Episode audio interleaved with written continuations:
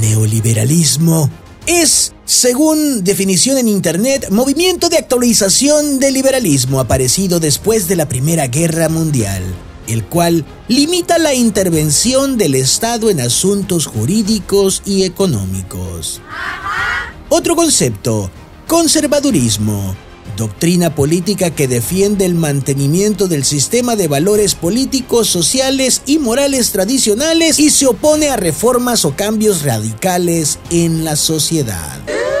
Dicho esto, conservadurismo y neoliberalismo se refieren a cosas opuestas, pero el presidente de México, Andrés Manuel López Obrador, no se ha dado cuenta y para él la oposición es neoliberal conservadora. Es decir, para el presidente, un pastel es al mismo tiempo una galleta. Ay, no, ¿qué es eso? ¿Saben qué es lo más chistoso? Que sus fanáticos reaccionan así. Órale, claro, ya decía yo, con razón el pastel de mi cumpleaños sabía galleta.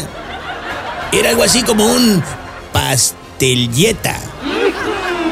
A ver, mi gente, se los voy a explicar de la forma que más sentido les haga. Ya votamos en México por López Obrador, ya nos la echamos. Ya lo votamos, ahora lo que sigue es exigirle que cuando menos pele un chango a nalgadas. Lo que significa que si no quiere servir para nada, no es nuestra culpa por haber votado por él. Es nuestra culpa por no saberle exigir. Vaya, nosotros solamente votamos por él. No lo embarazamos. No tenemos que casarnos con él ni hacernos cargo de su... de sus hijos.